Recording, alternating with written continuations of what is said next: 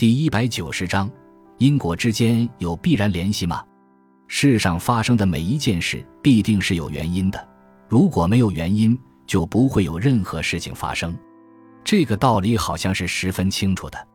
可是，让我们来看看，从这个似乎清楚的道理会推出怎样荒谬的结论。譬如说，有一个人出门，当他经过一幢房屋时，屋顶上掉下一块石头，把他砸死了。按照上面的道理，我就要问你，他为什么被砸死？你一定会分析说，因为当时刮起一阵大风，把石头吹下来了，而他刚好经过。当你这么分析时，你实际上提到了两件事作为他被砸死的原因：一是当时刮风吹落石头，二是他刚好经过。所以我要继续问你：一，为什么当时会刮风，并且把石头吹落？二，为什么他会在这个时候经过那里？对前一个问题，你就会分析气流变化如何导致刮风，年久失修如何导致屋顶石头松动等等；对后一个问题，你就会解释这个人为了什么事出门，为何走这条路线等等。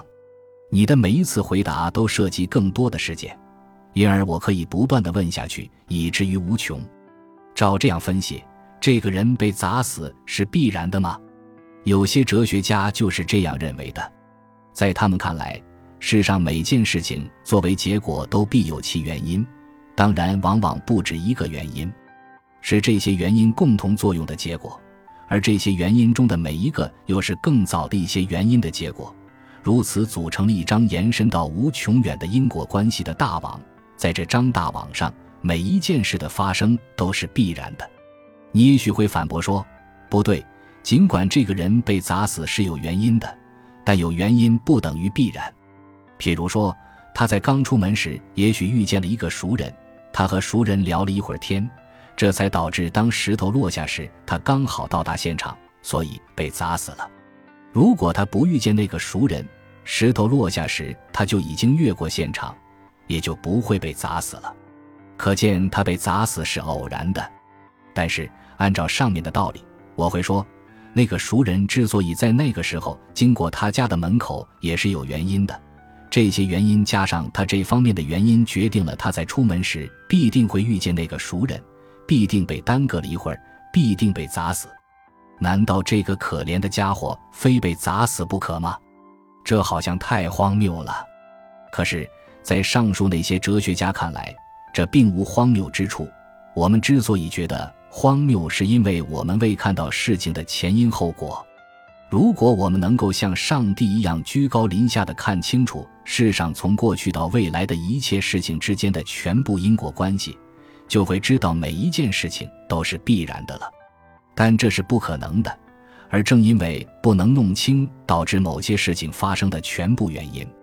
我们才误认为他们是偶然的，在哲学史上，这种观点被称作机械决定论。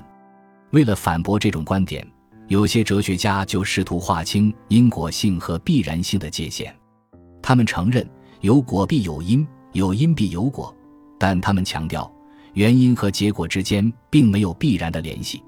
确定的原因未必导致确定的结果 E，而只是规定了一组可能的结果 E F。G H，其中 E 的实现也许具有较大的可能性，但究竟哪个结果实现，终归是带有偶然性的。